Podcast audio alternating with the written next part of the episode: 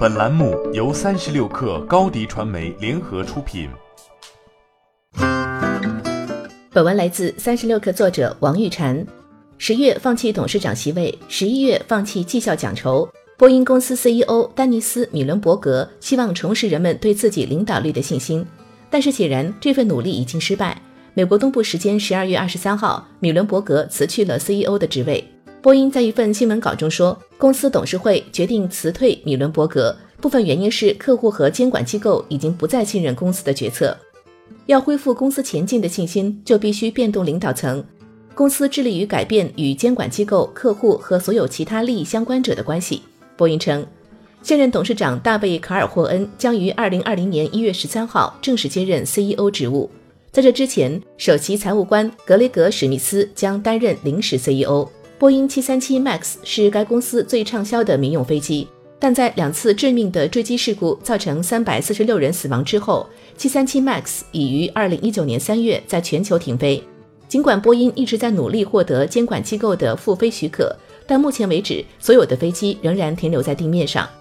波音上周表示将暂时停止737 MAX 的生产，这一决定迫使供应链中的8000家公司面临减产和裁员的风险。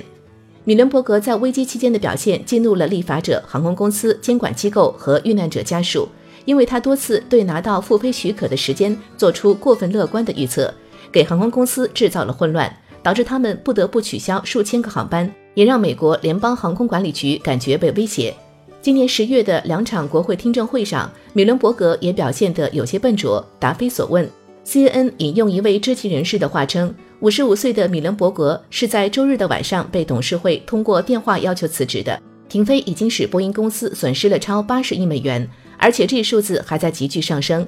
相比去年，虽然今年波音的股价整体上涨了百分之四，但三月坠机事故发生后，股价下降了百分之二十一。而他的老对手空客公司的股价在一年里上涨了百分之五十八点一五。两场空难使得波音把市场拱手让给了空客。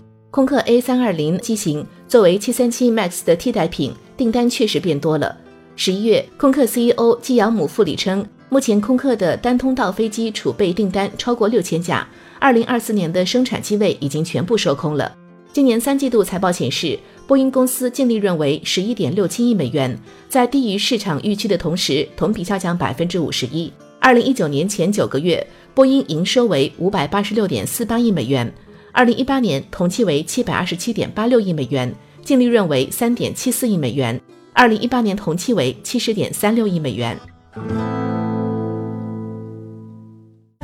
欢迎添加小小客微信，xs 三六 kr，加入克星学院，每周一封独家商业内参，终身学习社群，和大咖聊风口、谈创业，和上万客友交流学习。高迪传媒，我们制造影响力。商务合作，请关注新浪微博高迪传媒。